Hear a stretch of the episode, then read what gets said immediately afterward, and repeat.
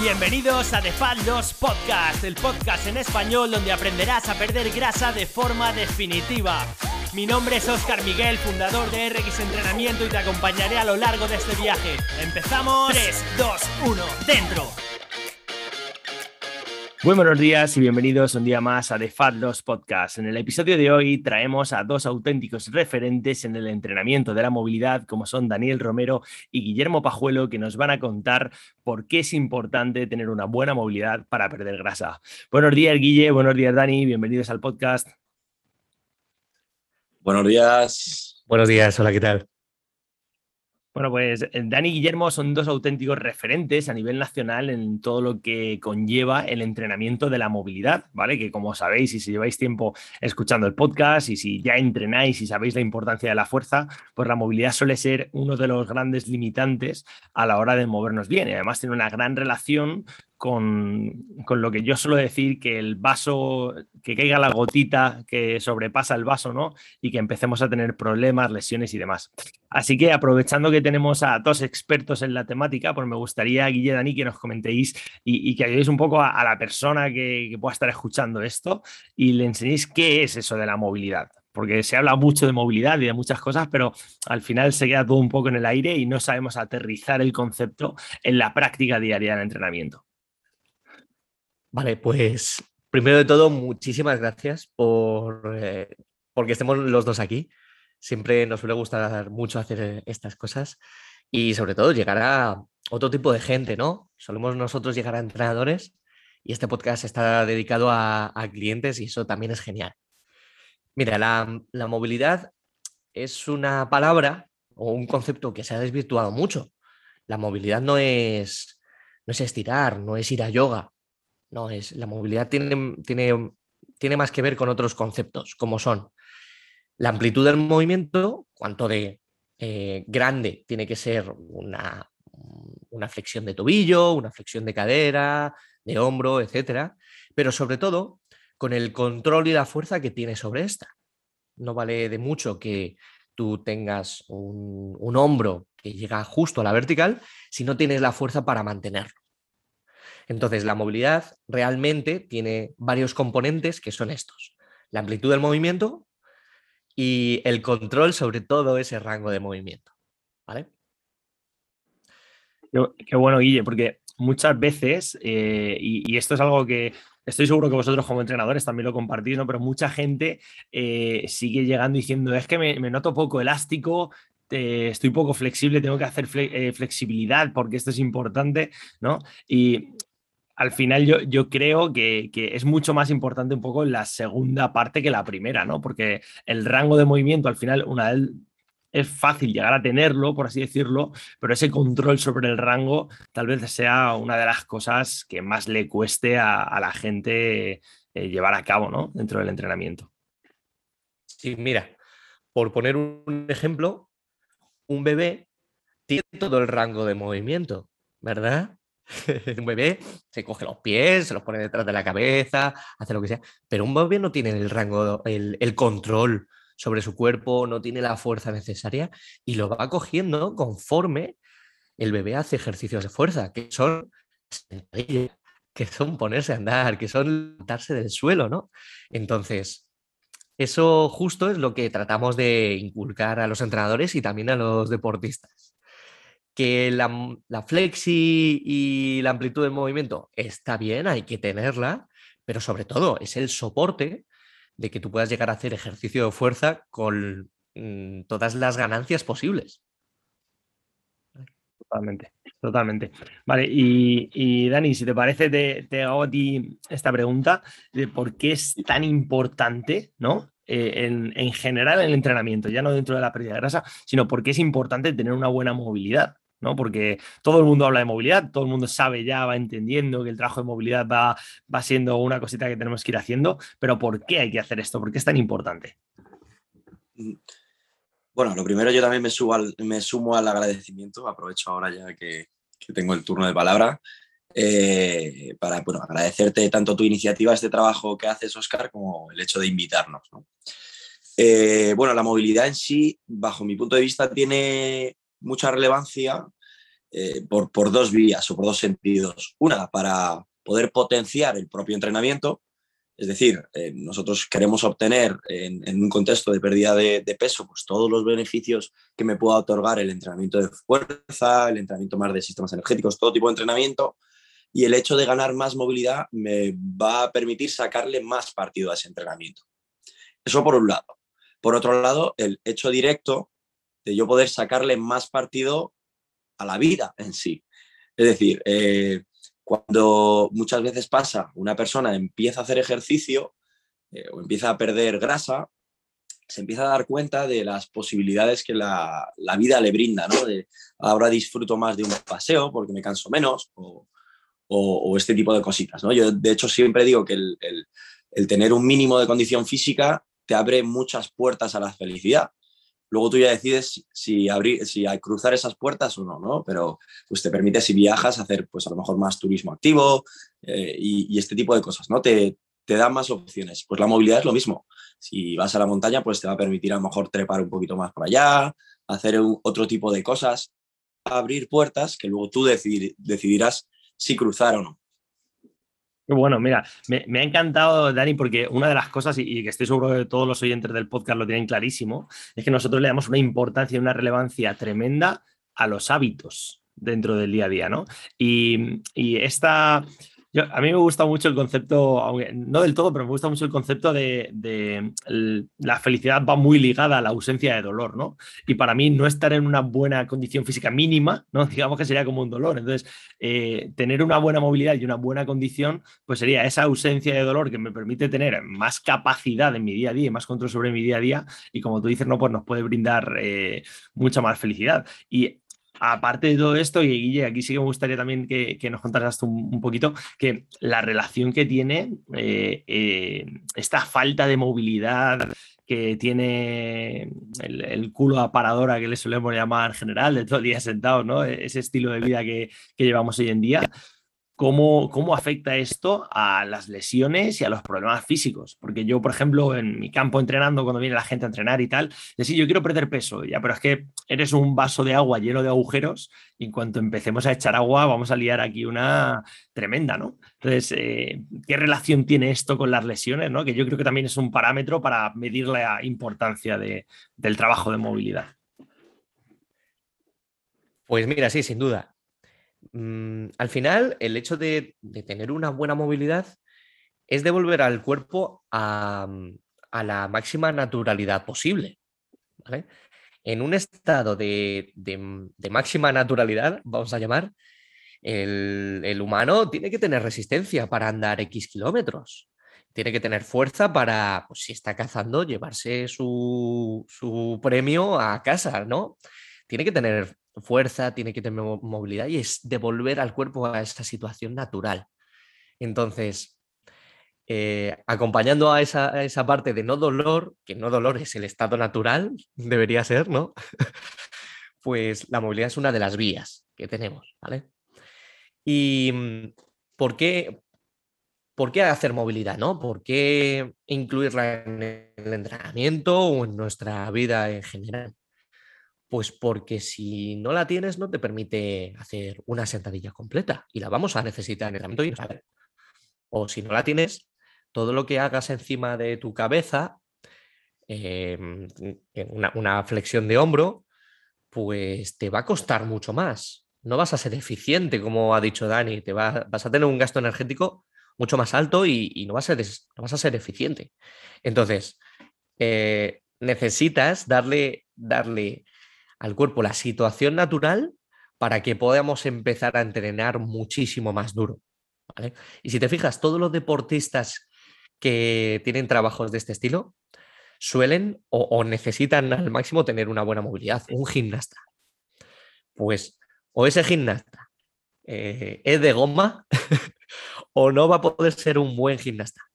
O un altera, un alterófilo, o bueno, cualquier eh, jugador de volei necesita que su, su, mano llegue muy atrás posible para poder rematar fuerte.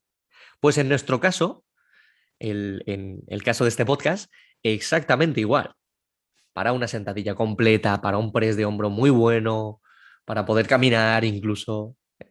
Yo, suelo poner mucho el ejemplo para ponerte los calcetines o abrocharte las zapatillas sin tener que dejar de respirar, ¿no? Que yo creo que la gente es una de las cosas, o cuando tienes que utilizar la maniobra de Valsalva para levantarte el sofá, ¿no? E, es, esto que es, que es una cosa tan común y, no debería serlo, ¿no? En, el día a día de la gente normal y corriente, que por desgracia pues es, algo muy habitual. Dale, Dani. Incluso, pues, el propio hecho de poder eh, jugar con tus hijos, con tus sobrinos, con tus nietos, eh, disfrutar ¿no? de, esa, de esa experiencia al máximo. Mira, de hecho tengo, tengo una anécdota muy buena, muy buena, de una chica que está en uno de nuestros programas de pérdida de peso, ¿vale? Que yo una de las herramientas que utilizo mucho es el diario, pero el diario escrito tal cual, ¿no? Es decir, mira, día a día eh, deja tus reflexiones ahí encima de la mesa, porque para mí es muy importante que ellos, yo, yo sé lo que va a pasar cuando una persona inicia un proceso, ¿no? Porque lo he visto mil veces, lo consigo con mucha gente y sé el inicio y sé cuál es el fin. Pero para mí es muy relevante que ellos vean la evolución de cuál es su mentalidad al inicio y cómo cambia al final, de cuáles son los dolores emocionales que tienen al inicio y cómo cambian al final. Y hay muchísimo, muchísimo, muchísimo dolor emocional con la relación ya no nos pensamos que la pérdida de peso es eh, aparecer o aparentar estar bonito o bonita, pero hay un dolor emocional en la falta de funcionalidad, ¿no? que es un poco todo lo que nos brinda el trabajo de movilidad. Y tengo, como os decía, un caso de una chica que, que, vamos, que cuando me entregó el diario esa semana, me dijo, mira, es que este diario, es que lo he escrito, te juro, te prometo que lo he escrito llorando porque lo que te he escrito aquí es que es algo que, lo, he sacado muy de dentro y, lo siento así durante muchos años. Y lo que escribió era, eh, no me gusta ir a la playa, no porque me vean que estoy más gordita ni nada por el estilo, sino porque todas mis amigas pueden jugar con sus hijos en la playa y se ponen a saltar olas y se ponen a hacer castillos y tal. Y cuando mi hija ve a, los demás eh, jugando con sus mamás y yo no puedo porque no me puedo ni mover, es que, es que se me cae el mundo encima. ¿No? Entonces, yo, creo que a este nivel de profundidad, pues la movilidad tiene, tiene una función brutal, ¿no? Aunque ya sabemos que la pérdida de peso, pues también necesitamos ahí un volumen extra ahí que nos va a limitar un poquito en, ciertas, en ciertos ejercicios, pero, pero coincido contigo, Dani, 100% en que, en que hay que irse a, situaciones cotidianas y ver realmente que, que, no es normal que me cueste levantarme de una silla o no es normal que no pueda jugar con mi hijo, que es una fuente de infelicidad tremenda para, para la mayoría de gente. Muy bueno, chicos, pues yo creo que, más o menos hemos aclarado el, qué es la movilidad y por qué hay que trabajarla. Así que a partir de ahora todo el mundo a trabajar la movilidad porque sabemos que es importante. Pero ahora empezamos con el siguiente problema, ¿no? Y este es, una de las grandes barreras. Vale, sí, sí, yo ya sé que esto hay que hacerlo. Yo de, boquilla he oído un montón y sé un montón, pero vale, ahora es el momento de pala, es el momento de currar, de ponerse manos, manos a la faena. Entonces, em, por dónde empiezo, por dónde empiezo a, trabajar la movilidad. Dale, Guille. Ok, pues venga, ya, como, como ya sabes, venga, ya sabemos que esto es buenísimo. ¿Cómo se hace? Pues, pues tenemos dos vías muy claras. La primera vía es si tienes algún tipo de limitación a nivel óseo, a nivel articular, a nivel nervioso. Si tienes algún tipo de limitación, obviamente tenemos que atajarlo por ahí. Esto suele ser, o, en muchos casos, solía ser terreno de los fisioterapeutas por la terapia manual, pero hemos visto que se puede hacer de otras vías, ¿vale? Entonces, el primer punto es este. Si tienes alguna limitación, ¿vale? Eh, no, no, vas a poder bajar en una sentadilla si tu tobillo no flexiona, ¿vale? Pues ya sea pues porque no tienes espacio entre articulaciones, ya sea porque eh, estás tieso, vamos a decir, en la cadena posterior a nivel nervioso, pongamos el caso del ciático, ¿no? Si te da el ciático, ya no puede bajar, no, no, puedes atarte los cordones. Bueno, pues esa es una gran limitación que, puede, que puedes encontrar. Entonces, la primera vía es justo esa, la atajamos. La segunda vía es, ya no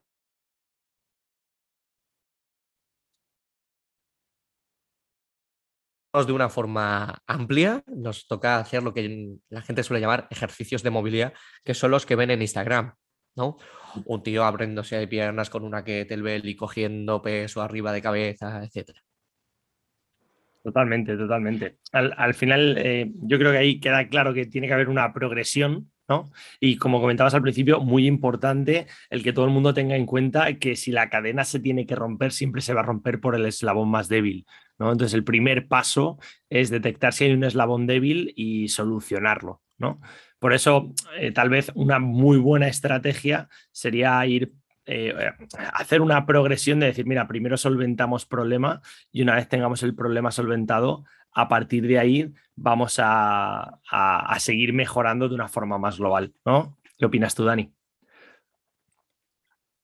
Eh, totalmente de acuerdo, totalmente. Entonces, eh, eh, eso es fundamental y es cierto que, la mejor intervención que podemos hacer en ese sentido es la contratación de un profesional que sea capaz de, valorar dichas limitaciones, incluso compensaciones ¿no? que, desarrollemos y trabajar sobre ellas y luego a, partir de ahí beneficiarnos pues, de todos los beneficios que hemos, que hemos comentado previamente.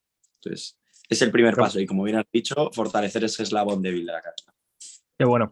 Y luego, tirando un poco de la manta también, Dani, es, hay, una reflexión tuya que me gusta mucho y es eh, que en un mundo ideal no necesitaríamos trabajar la movilidad, ¿no? Me gustaría que, lo desarrolles un poco y le cuentes a la gente por qué este pensamiento, ¿no? Estamos, venimos aquí a hablar de movilidad, pero uno de los mayores expertos en movilidad de España nos dice que no, que, en el mundo ideal no deberías trabajar la movilidad, ¿no? Choca un poco. Cuéntanos un, poquito más. sí, sí, exactamente. O sea, esto lo pienso al 100%, ¿no? Y es eh, un poco condicionado al estilo de vida que, que estamos adquiriendo. Es posible que, bueno, es una especulación en la que yo creo 100% que nuestra estructura, nuestro organismo no está del todo diseñado para el estilo de vida que estamos llevando hoy día. Entonces, eh, pues el hecho de pasar tanto tiempo sentado, de recibir una serie de estresores o de estreses que, que, para los que no estamos diseñados, pues nos crea una serie de tendencias en el cuerpo. Y por esas tendencias nosotros tenemos que combatirlo eh, mediante el ejercicio. Pero en un contexto, como digo, siempre idílico, en el que hay una buena alimentación, un buen descanso, no hay esos factores de estrés, hay una actividad física a lo largo del día muy variada, muy completa, pues no tenemos por qué perder eh, esta capacidad de movernos, ¿no? no tenemos por qué generar estas limitaciones o compensaciones. Por tanto, ya esa primera parte de solventar limitaciones no tenemos ni que entrenarla, y por otro lado, que sería la parte de desarrollar, mantener la movilidad, moverte día a día, todas las articulaciones, pues ya lo estamos compensando, ¿no? Con ese estilo de vida correcto que, que deberíamos llevar. En un contexto idílico, efectivamente, no tendríamos que entrenar la movilidad y si me apuras casi que ni entrenar. Totalmente, totalmente. Creo que es un, punto de vista eh, muy interesante y sobre todo que invita un poco a la reflexión evolutiva de lo que estamos haciendo con nuestro cuerpo a, lo que veníamos haciendo, ¿no? no en el 1% de la historia de la humanidad, sino en todo lo demás, a miles de años atrás que llevamos y que, y que venimos haciendo las cosas de una forma muy distinta, ¿no? para la cual nos hemos ido eh, adaptando. Exactamente, y, pero todo esto, todo esto obviamente pues aplicado con coherencia, es decir, no estamos diciendo a nadie que vuelva a la, caverna a, estar eh, vestido con trapos y simplemente saber eh, el precio que estamos pagando, entre comillas, por una serie de elecciones que hemos decidido tomar. Es decir, yo ahora mismo tengo aquí detrás pues, el ordenador, tengo una serie de, cosas que yo también elijo hacer, ¿no? Y disfruto y me aportan en otros sentidos, pues a lo mejor más intelectualmente o, o, en otras vías de mi vida. Ya está. Lo único que tengo que saber que, que el escoger eh, esta serie de, de hábitos también que yo incluyo en mi vida genera una serie de patrones que yo tendré que compensar por otra vía. Ya está. Pero saber sobre todo que es una elección propia y, consciente. Y ya está. Totalmente. Muy bueno, muy bueno. Me, gusta mucho la reflexión, Dani. Así que espero que, la gente pues eh, debata un poco este, este punto de vista también. Vale, chicos, pues hemos hablado un poco de, qué es la movilidad, por qué es importante, por dónde podríamos empezar a trabajarla, ¿no? Eh, tocando primero esos eslabones débiles, que a lo mejor uno de los problemas es que la gente no los tiene claros, ¿no? Eh, cuesta un poquito identificarlo y de hecho muchos profesionales también es una tarea que, cuesta, ¿no? Porque no, no es algo sencillo, no es aleponte, no es un cansamiento de personas, sino que hay que hacer un trabajo eh, muy concienzudo y donde hay que aplicar una serie de conocimiento bastante específico, ¿no? Y el siguiente paso ya sería pues empezar a explorar movimiento, ¿no? Que yo creo que ahí tanto Dani como Guille sois dos auténticos referentes y las propuestas de trabajo que hacéis desde mi punto de vista como profesional en esto, ya os digo, son brutales, así que os doy la enhorabuena aquí delante de, todo el mundo. Entonces, me gustaría un poco eh, que contarais eh, cómo es esa filosofía ¿no? De, vale, una vez yo no tengo una limitación al movimiento como tal de mi movilidad, ¿cómo exploro el movimiento? ¿Cómo juego? ¿Cómo lo convierto en algo diferente? Ya no en una obligación como lo suele ver la gente, sino en algo divertido, ameno y, un juego, básicamente, ¿no? Eh, eh, te podría responder ahora con, no, es un suplicio, esto, esto es malísimo. pues nosotros lo hacemos literalmente, como, acabas de decir, jugando. ¿vale? Un niño, ¿qué hace? Un niño se tira al suelo. Y desde el suelo hace estas cosas y, el, niño gatea y se levanta, etc.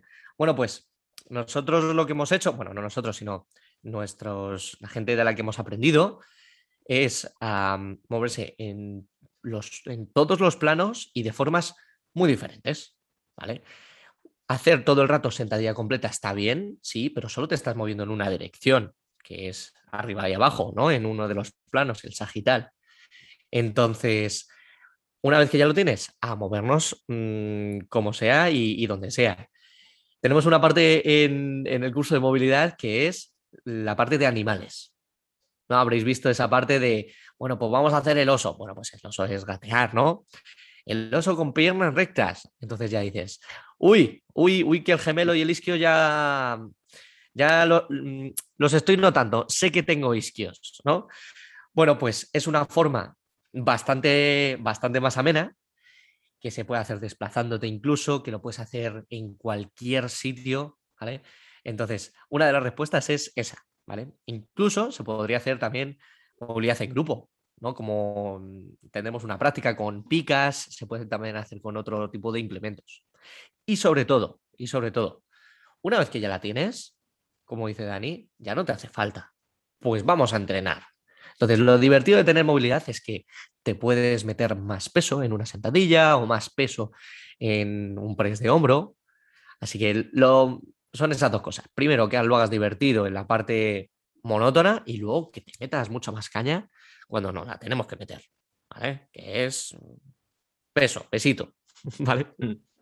Y bueno, sí, sobre todo también comentar, Guille, que mm, eh, uno de los beneficios que tiene todo esto es que al final, eh, no por entrenar más duro, o por hacer cosas más diferentes, más variadas, eh, va a suponer más riesgo, ¿no? Porque uno, uno, de los problemas que suele tener la gente, una de las creencias, es, uff, nene, nene, eso yo no lo puedo hacer, que eso es para jóvenes, eso es para los, para los jóvenes, porque yo, vamos, con mi espalda, con mi rodilla, con mi cadera, ¿no? Entonces, el, al final, si restauramos un poco la capacidad de jugar de una persona adulta, oye, pues eso es, trabajo de movilidad 100%, ¿entiendes? Y al final no me sirve de nada como se suele hacer, ¿no? Que lleguen, no, hoy toca sentadilla y press de banca y toca no sé qué, no sé cuándo, ¿vale? Sí, es una parte importante para trabajar la capacidad del entrenamiento, pero es que si no mejoramos tu currículum de habilidades de movimiento a medio y largo plazo, pues vas a catear y te va a tocar repetir segundo bachiller otra vez, ¿no? Uy, pues me gusta mucho eso del currículum, ¿no? Currículum de habilidades. Me, gusta, me gusta. Mira, es como, eh, ponte que todos, somos un coche, ¿vale? Yo no quiero que tú seas un, un Fórmula 1 con todo al milímetro para correr muchísimo, que en nuestro caso sería mucho peso o mucha velocidad. No hace falta ser un Fórmula 1. Si con que seas un todoterreno, ¿vale? Que puedas hacer de todo, cuando quieras, como quieras, que te puedas ir a la playa, a montaña, eso es más que suficiente. ¿vale? Eso sí, no tienes que ser un Opel Cade del 91, que ya el embrague no le cuesta no sé qué. No, no, no, no. que puedas tener todas las funcionalidades del cuerpo y que además lo puedas utilizar cuando tú quieras. Y no te tengan que cambiar las ruedas cada cinco vueltas, ¿no? Sí. Totalmente. De hecho, mira, con, la del coche, yo siempre a la gente le comento un poco el, tema. Mira, si yo eh, no se trata de que tú, haciendo el, el símil con el coche, de que si tú eres un coche vas a ir a 80, que, que, si vas a ir a 80, perfecto. El problema de no tener una buena movilidad o no tener un buen nivel de entrenamiento es que si tienes que pegar un acelerón y subirte a 120 para salir a la autovía o para evitar un accidente o para hacer un adelantamiento o lo que sea, tienes que tener esa capacidad porque si no la tienes y haces la incorporación de la autovía 80, pues a lo mejor ahí tienes más problema que si subieses pisar, si tuvieses la capacidad ¿no? para pisar el acelerador, ¡boom! te ves en 120, entras bien y luego ya te pones a la velocidad que a ti te dé la gana. ¿no? Creo, que, creo que un poco es, es el concepto y, y, es la línea en la que hay que, hay que trabajar. Muy bueno, chicos. Pues pues nada, con esto eh, ya creo que ya tenemos eh, bastantes anécdotas y, bastantes cosillas interesantes para que la gente que no conoce la importancia de la movilidad o no conoce esa forma de hacer de la movilidad un juego y están con el tobillito en el cajón todo el día ahí dándole vueltas, ¿no? Y es el día 1 y el día 365 seguimos con el mismo trabajo, ¿no? Que se puede progresar mucho y variar mucho todo este tipo de, trabajo que se puede hacer, que yo creo que es una, una de las grandes lecciones que vosotros, que vosotros aportáis. Eh, esperamos que la gente empiece a darle un poco una vuelta de tuerca a su movilidad, lo que hemos dicho, que entienda que es importante, que para perder grasa pues al final, como bien ha dicho Dani, tengo que poder eh, sacarle el máximo provecho a mi entrenamiento, ¿no? Entonces, si no le saco el máximo provecho, pues voy a limitar mi capacidad de perder grasa, que es un poco el, gran objetivo de todos los oyentes de, este podcast. Y nada, me gustaría cerrar con, una reflexión final, que no suelo entrevistar a mucha gente para el podcast, eh, a profesionales, así que sí que me gustaría que si tuvieseis, como suelo decir yo, a la Pepi o a la Juani delante, ¿no? ¿Qué mensaje le daríais en, castellano de barrio, como me gusta a mí llamar, ¿no? Si lo tuvieseis delante, ¿qué le diríais para que empiece a trabajar su movilidad, para alentarla y motivarla a que, a que empiece a cambiar esas cositas? Te doy paso a ti primero, Guille, si quieres. Oye, pues me gusta, me gusta. Em, mira, yo te diría que al final. a, mí, a mí no, a la Juani, ¿eh? Yo... Ah, Juani, Juani, Hola, Juani, ¿qué tal? Juani, yo te diría que, que te tienes que mover bonito. ¿Vale? Cuando ves una bailarina, tú dices, wow, uy, esa bailarina, estaremos de acuerdo en que sí, tiene toda la movilidad posible, ¿no?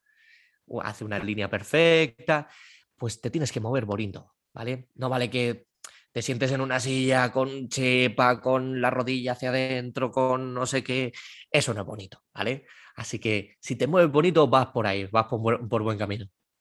Qué bueno, Guille, qué bueno. Me ha encantado. Además, eh, me gusta porque el, bonito es, es, una palabra que se ha perdido mucho, ¿no? Y, aplicarla en este sentido me, gusta, me gusta mucho, me gusta mucho. De hecho, mira, hay, hay un, un, entrenador americano que yo estoy seguro que vosotros lo conocéis, que se llama Brendan Rearick, que propone, eh, tiene un, libro de las reglas del entrenador y tal, que ahora se ha traducido a castellano, y yo a todos los entrenadores que trabajan conmigo tenemos una regla que la, hemos copiado de él, que se llama la regla de mierda, ¿no? De si huele a mierda, parece una mierda y tiene color de mierda, lo más probable es que sea una mierda. Así que si ves a gente moverse como una mierda, empieza a cambiar algo porque eso no, no, lo podemos dejar, ¿no? Entonces cuando vemos a alguien que, uy, este, la regla de mierda, mira a ver qué tal, ¿no? Y, es una, coña un poco, ¿no? Pero que, que viene un poco a aplicar lo mismo, ¿no? Desde el punto de vista totalmente opuesto, no, pero viene a traer el mismo mensaje. Muy, muy bueno, muy bueno. Dani, tu turno. Pues yo le diría a Juani, eh, también un placer de conocerla, eh, si, quizás siendo un poquito más filósofo, eh, es simplemente pues, si quieres, Juani, si quieres vivir la vida a 360 grados, tienes que ser capaz de moverte 360 grados. Si quieres sacarle partido a tu, a tu vida, tienes que sacarle partido en primer lugar al, primer hogar que tú habitas, que es tu cuerpo. Qué bueno, además, súper buena reflexión porque yo, yo, a la gente, yo soy muy chinchón con todo este tipo de cosas, ¿no? Yo a la gente le digo, macho, ahora que te vas ahí, si te quedan nada, te quedan 5 o 10 años para jubilarte, Si vas a estar cascado, no te vas a poder pegar paseo, no vas a aprovechar el inserso. Chicos, hay que meterle caña para que cuando lleguen esos días que puedas disfrutar como si tuvieses 20. No que ya estés ahí con el garrotico como, como si tuvieses 70, con que los tengas, o 60 o 40 o 50, los que sean, que, que aparentes que te hayas quitado unos cuantos menos. No. Muy bien, muy buena, muy buena reflexión. Pues nada, chicos, muchísimas gracias a los dos por compartir este ratito conmigo, que además eh, estamos grabando domingo prontito. gracias por el, por el tremendo esfuerzo de, estar aquí un fin de semana y, dedicar vuestro tiempo para ayudar a que la gente se mueva más y mejor, que es un poco el, objetivo que creo que los tres compartimos como visión dentro de, de este propósito que tenemos todos los entrenadores de cambiar el mundo. Y nada, muchísimas gracias a los dos por estar aquí. Bueno, y hasta aquí un episodio más del Fadlos Podcast hablando de movilidad con dos auténticos referentes en España sobre la temática. Espero que tengas mucho más claro qué es por qué deberías y cómo deberías entrenar tu movilidad a partir de ahora y recuerda que nos vemos la próxima semana con un nuevo episodio en el Fat Podcast para ayudarte a perder grasa.